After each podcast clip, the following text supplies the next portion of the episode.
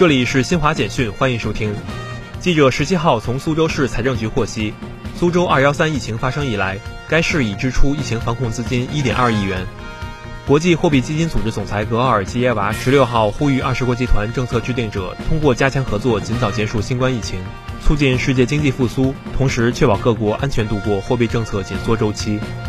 日本财务省十七号公布的初步统计结果显示，由于进口物价高企叠加日元贬值，日本今年一月货物贸易逆差扩大至二点一九万亿日元，一美元约合一百一十五日元，为连续第六个月出现逆差。新加坡贸易和工业部十七号发布经济调查报告说，新加坡经济二零二一年增长百分之七点六，增幅高于今年一月公布的预估值。以上由新华社记者为您报道。